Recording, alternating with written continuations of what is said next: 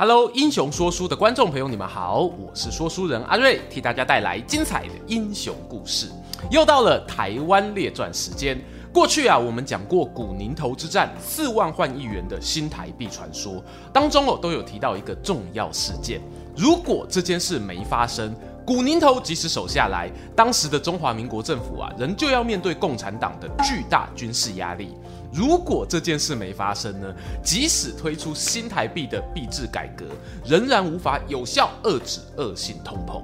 是哪件事这么厉害呢？没错，今天啊要跟大家分享的，就是在一九五零年代初期发生于朝鲜半岛上的那场重大军事冲突——韩战。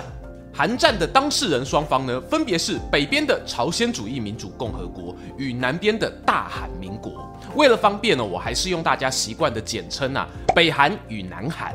为什么南北韩的内战会对于亚洲局势，甚至整个世界战略产生巨大的冲击呢？今天影片呢，主要有两个部分。开头呢，我们会先简单介绍韩战始末；第二部分呢，则着重说明当时位于台湾的中华民国政府领导人蒋介石，他曾三次起心动念啊，想要插手战争的经过。准备好进入那个惊心动魄的时代吗？Let's go！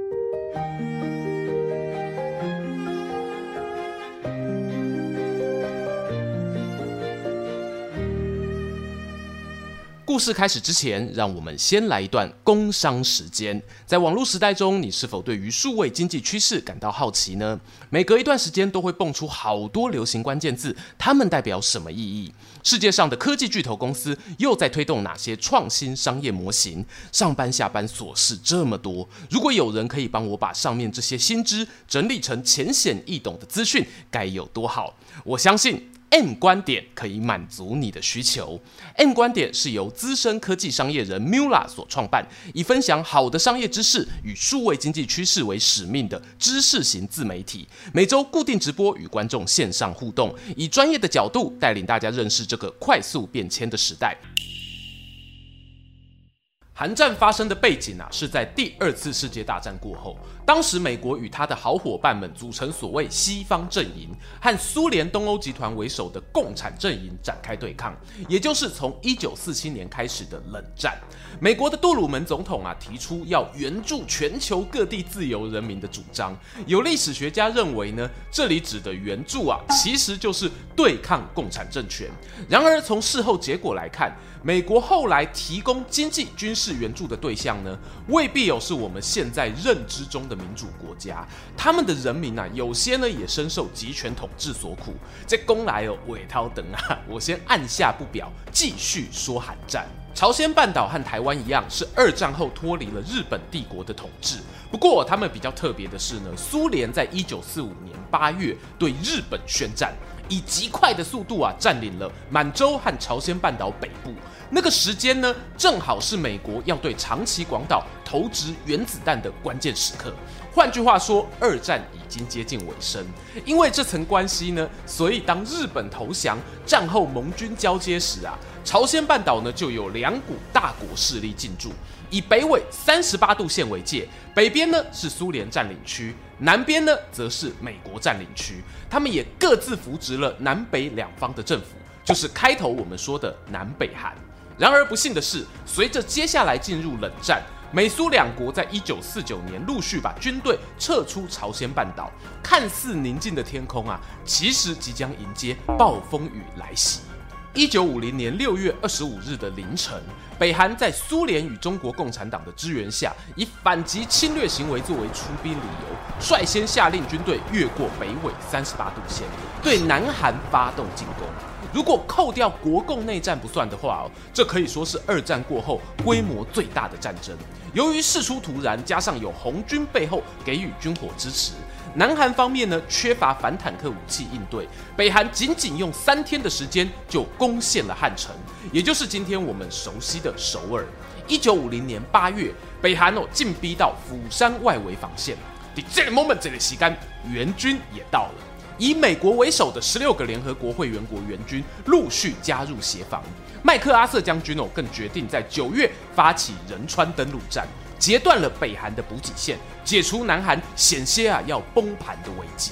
此战过后啊，同年的十月，中国共产党领袖毛泽东也在苏联的要求下，组织了一批超过十万人的志愿军前往朝鲜半岛协助作战。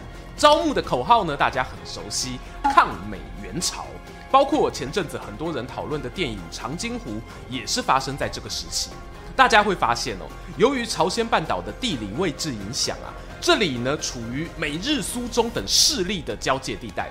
往南一点呢，还有台湾的国民党政府。虽然看似南北韩的战争，但其实在战争开打前呢，就已经有许多第三方势力在明争暗斗。韩战爆发后，中间哦尽管汉城几度易手。可是，在美方强大的军事挹注下呢，南北军啊始终僵持不下，没有人取得关键一击。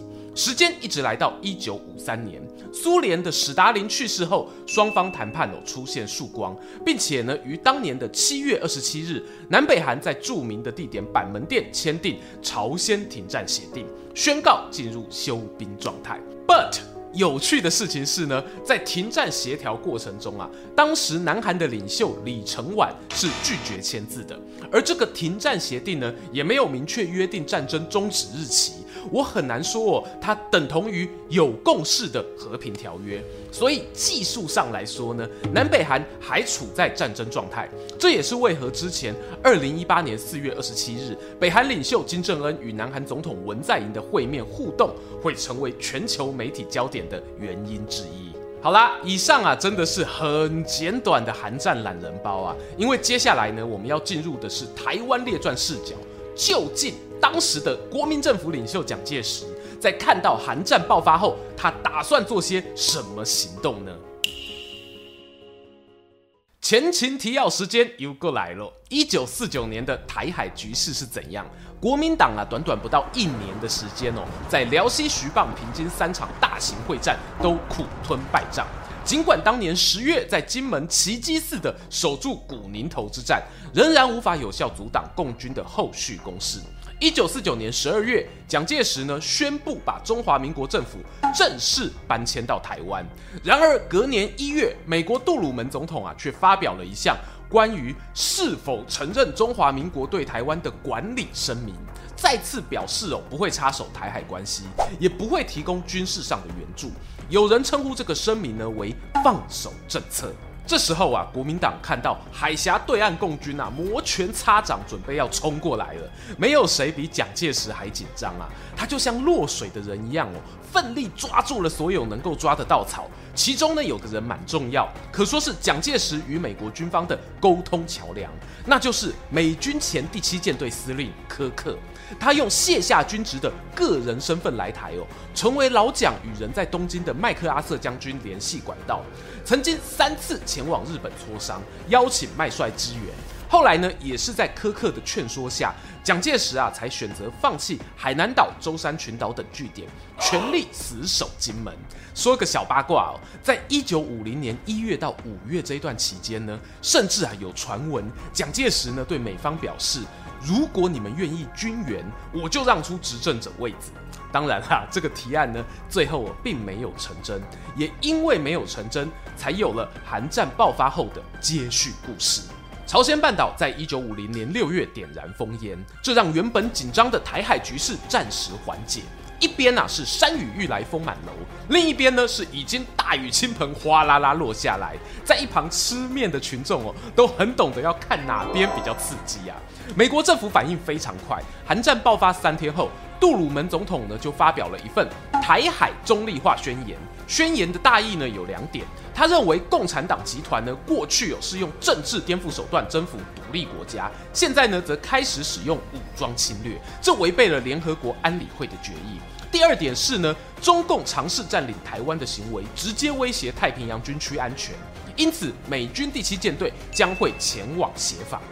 但是啊，台湾的中华民国政府呢，也必须停止一切对中共的海空攻击。这就是一个强制要求封牌的概念。台海这边的连续剧要怎么演呢？请等韩战结束后再来瞧。事实上呢，在北韩进攻之前啊，蒋介石就有思考过要在韩国境内黄海上的小岛屿建立军事据点，作为日后反攻大陆、占领华北的补给站，也留下了与南韩政府联系的文书资料。不过，在看到美国这个中立化宣言后，老蒋知道我明着打中共是不行的。可是中共有暗地支援北韩呐、啊，那我们去支援南韩打北韩，不就等于间接跟中共开打，削弱对手力量吗？嗯，这个计划真是太完美了。老蒋拿什么理由去支援南韩呢、因为呢，当时中华民国还是联合国会员国的一员，他派人呢将计划出兵的备忘录送到美国国务院，表示呢愿意派遣陆军搭乘二十架 C 六四运输机前往南韩帮助联合军作战。消息传出后呢，国军将领都大为振奋，时任陆军总司令的孙立人更主动请缨，愿意带兵出征。看到老蒋的提议呢，杜鲁门总统啊原本是有倾向接受的。可是他的国务卿艾奇逊却持反对立场，理由呢有两点：第一啊是国民党军队参战会让中共军队有绝佳的理由也投入战局，让原本的战端更复杂；第二点是呢，当时国军现代化装备不足，投入韩战啊没有关键性影响，不如呢留在台湾防守更有意义。于是杜鲁门决定使出一招太极拳，他让国务院回函婉拒了国军的建议，并用了一个借口是呢，关于国民党参战事宜，先让坐镇前线的麦克阿瑟将军了解状况。不过美方呢早就事先知会麦帅哦，如果蒋介石跟你讨论出兵韩国的事，你就回答他这件事呢要让国务院决定，有没有形成一个无限回圈哦？在美方的拖延策略下，尽管后来麦克阿瑟呢有亲自访问台湾，和老蒋碰面了解整体防御布局，这个第一次出兵援韩的提议呢，最后我还是不了了之。老蒋被打枪后啊，评估状况认为派遣援军的机会呢，要看两个外在条件。第一是呢，韩战会打多久？如果速战速决啊，那大概也没有局外人的戏份了。第二则是呢，中共那边有没有机会先出兵？一旦他们支援北韩的行动浮上台面，那台湾支援南韩也是合情合理。于是这就迎来了他下一个提出援军的机会。时间到了一九五零年九月，这月月中啊，美军发动了前头讲到的仁川登陆战，截断北韩军队后路。此时呢，南方联合军看来情势大好，麦帅哦甚至被下达了命令，为了摧毁北韩武装部队啊，你可以在三十八度线以北采取军事行动，只要记得哦，不论任何情况，陆海空三军呢都不可以超过韩国边界进入中国或苏联。换句话说呢，联合国这时候啊，对于反攻北方应该是抱持乐观的态度。而在仁川大捷的一个月后，联军更攻占了北韩首都平壤。让战况呢进入白热化阶段，在台湾的蒋介石看了非常振奋啊，认为机会来了，因为他预测美军登陆仁川将促使俄国施压中国共产党出兵，这不是毛泽东可以自由决定的哦。蒋介石自己更曾在公开演讲中提出了东亚反共同盟军的构想，主张呢由中华民国、日本、南韩组成一支亚洲士兵军团，理由是呢我们在亚洲啊有主场 buff。一个呢能当两个用，反观欧美士兵进入陌生的东亚战场哦，恐怕只能两个抵一个。不知道大家怎么评估蒋介石的发言呢？如果从事后结果来看，应该有算是对了一半，那就是呢中国共产党确实出兵了，可惜呢另外一半却和他想的不一样啊。那就是以英美两国为主的国际舆论，似乎更希望哦，让战火就锁定在朝鲜半岛上，不要呢往外延烧，并且透过联合国大会，想要以斡旋方式让中共退出战局。而这正好呢，与蒋介石想要借由参加韩战，进而重新吹响反攻大陆的号角背道而驰。同一时间啊，老蒋还有最后一丝希望，放在前线总司令麦克阿瑟身上。麦帅呢有个梦想，希望哦能够赶在一九五零年年底之前发动一场终局之战，让韩战画下句点，阿兵哥啊都可以平安回家过耶诞节。哪知道呢这个作战任务啊不像仁川登陆战那么顺利，等到十二月二十四日平安夜时，不止原先打下来的平壤吐了回去，联合军的战线哦，甚至退回三十八度线。面对这样的困境啊，麦帅他曾经跟华府询问过，是不是可以不要把战局限制在朝鲜本岛，譬如呢，让他调度美军去轰炸中国沿海。并且呢，派遣国民党军队至华南牵制等等。虽然这些都是事隔多年后才公开的机密文件，不过我们从蒋介石留下的记录中哦，可以看到，当时呢，他对于麦克阿瑟抱持着颇高的好感，甚至说出哦，麦帅要求我乖乖不说话，等待时机，这都是为了我们好，我非常感激这样的话。不过这件事情的发展，毕竟没有照着麦克阿瑟与蒋介石的期望走下去。美国政府啊，除了考量单一战争本身的军事利益，也要评估哦，动用国民党军队之后付出的政治代价。这和麦帅呢，他以追求战争胜利为首要目标，还是有所差别。时间到了一九五一年二月，南方联合军全面反攻，重新夺回汉城，并且呢，借此机会宣布停战，换取与敌军和谈的空间。But 就是这个 But，麦克阿瑟出大事了。他虽然哦依照指示发表了停战声明，可是呢，在声明中却做出了类似最后通牒的宣告，扬言啊，如果敌方统帅不投降，将会面临全面性的毁灭。杜鲁门总统呢，看到这份声明后非常震惊哦，认为这违反了他对前线司令的授权。你可以发表停战声明啊，可是不应该夹带停战以外的内容。包括还没有确定的未来外交政策，这件事情引发美国朝野轩然大波。最后在四月的时候做出决定，下令解除麦克阿瑟的职务，理由呢是他企图扩大战争。而麦帅的解职也让蒋介石第二次出兵援韩的梦想画下句点。麦帅卸下总司令职务后啊，公元一九五一年六月，苏联驻联合国代表跳出来呼吁朝鲜半岛上的各方势力停战，而美国呢与中共也表示赞同。看似韩战进入停战阶段，老蒋出兵哦，刷一波存在感的机会呢越趋渺茫。但是呢，人生啊就是有这么多意外惊喜，没有想到第三次出兵的提议竟然来敲门。而且提出建议的人呢，还是美国军方。事情啊是这样的，由于韩战双方呢对于停战条件的落差哦实在太大，整个过程非常冗长，从一九五一年六月到一九五三年七月，整整有两年之久。而且中间呢也历经谈判破裂、重启战端的情形。不过这时期的出兵哦，主要已经不是要占领北韩或南韩的领土，而是希望呢透过武力展示，取得谈判桌上的筹码。譬如英美联合军呢对共产阵营表示：“我们拥有海军、空军的优势啊，你们只有陆军可以勉强抗衡。建议啊就不要抵抗，按照我方划设的军事缓冲区撤离部队吧。”但共产党一方呢当然不买单啊，他们则宣称哦。联合军主张的空优啊，其实是违背国际法的密集轰炸。倘若你们有照着规矩来，地面部队早就被我们人民义勇军碾压过去了。双方呢各执一词的情况下，导致停战协商频频延宕。这时候，在台湾的老蒋哦，已经有点看破人生的味道。他认为呢，停战没有那么容易成功，同时呢，又很不爽之前国际舆论姑息共产党一味求和平的态度，决定暂时不考虑利用韩战，要自立自强，反攻大陆。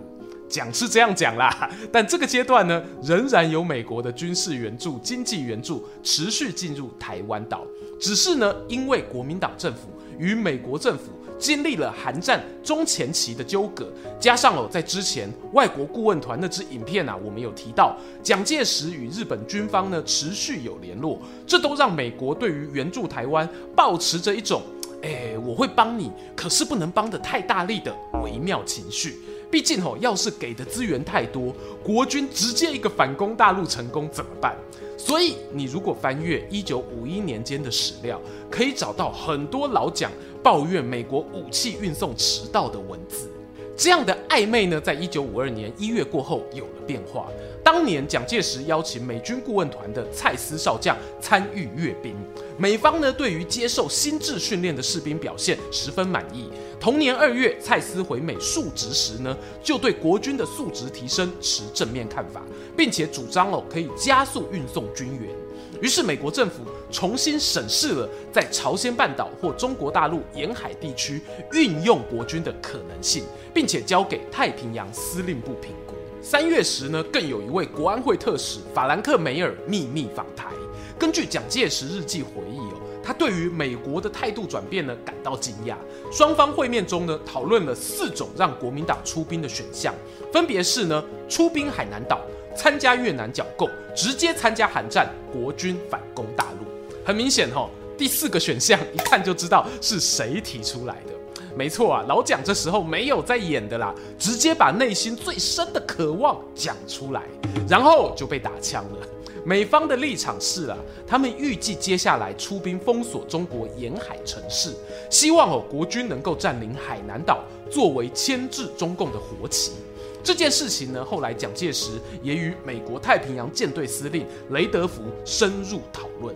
蒋介石重申反对出兵海南岛的原因呢，主要啊有三个理由。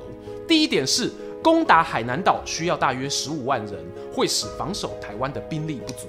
第二点考量是呢，中共在海南岛经营哦有十几年光阴，该地呢赤化最深，不易安抚。最后一点是呢，国民党士兵啊大多来自内陆各省份，他们听到反攻大陆啊士气高昂，听到进攻海南岛呢则士气低落。我们如果尝试揣摩蒋介石不方便当面讲的话，那就是。海南岛就算打下来啊，也不是我的。希望我打海南岛呢，那是美国海军的愿望，不是陆军的愿望。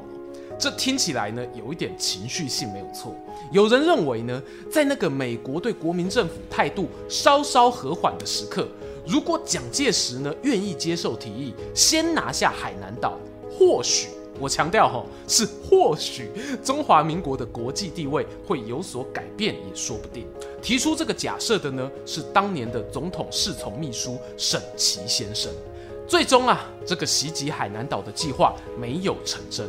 一九五二年年底呢，美国则进行了总统大选，共和党的候选人艾森豪啊，他高喊要解决韩战、贪污、共产党的口号，顺利当选了第三十四任总统。但蒋介石呢，已经打消了积极请缨出战的念头。这从他收到美国大选结果的电报反应呢，可以窥见一二。他说：“应镇定自重，事事当立于主动自主之地位。以今日台湾啊，已有自立之实力，不患无所用也。”这个说法是自我安慰，还是真的能够自立自主？观众朋友啊，不妨自行判断。但老蒋放弃用介入韩战，争取美国一起反攻大陆的计划呢，是蛮明显的。尽管后来艾森豪有宣布取消杜鲁门总统的台海中立化宣言，但同时呢，也透露了绝不帮助蒋介石反攻大陆的决定。随后，一九五三年，苏联领导人史达林过世，韩战渐渐迈入尾声，国民政府的第三次出兵援韩机会也消失了。终于又到了结论时间。做这次主题前呢，我还真没想到啊，在那韩战主要交火的短短三年期间哦，国际上竟然有那么多暗潮汹涌。因应局势的瞬息万变，国民政府领导人蒋介石也从超积极出战转变成消极固守。而今天呢，碍于时间，聊比较少的是呢，在联合国会场上与美国站在同一立场的英国，他们也是非常反对国民党军队介入韩战。有人说呢，是因为英国生怕第三次世界大战的发生，苏联啊会趁亚洲大乱直接进攻西欧。也有人认为呢，英国是不看好蒋介石，毕竟他们早早就承认了中共政权，当然强力反对国军参战。无论原因是什么呢，美国啊总是要顾虑英国的意见。同时啊，由于本片呢是台湾列传，主要呢就以当时驻兵台湾的蒋介石为叙事视角。其实这个话题如果加入美国政府视角，又会有另一番趣味。毕竟英雄说书不是历史教学台啊，大家如果听故事听得有趣，现在呢硕博士论文啊都有很多精彩文章可以欣赏。我也会把主要参考的文章放在置顶留言，提供大家延伸阅读。顺带一提哦，韩战结束时，前面不是讲到毛泽东派出很多抗美援朝的义勇军吗？这些士兵哦，有上万名被联军俘虏，而俘虏中呢，有不少人啊是选择放弃回到中国，辗转来到台湾国民政府旗下，他们被称为反共义士。大家啊，可能也在成长过程中呢遇过这些长辈，有一部分人身上呢还有反共标语的刺青，让他们做出这选择的原因啊非常复杂，值得未来另外用一支影片或直播深入聊聊。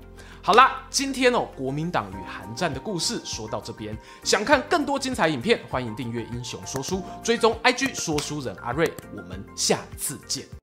喜欢今天的故事吗？画面右边哦，还有更多推荐影片可以追哦。诚挚邀请您动动手指订阅我们频道，打开小铃铛，选择接收全部消息，这对英雄说书的帮助非常非常大。如果你还想要给我们更多鼓励，也可以扫描加入会员 QR code，用每个月一杯咖啡的钱赞助团队创作更多好故事。我们下次见。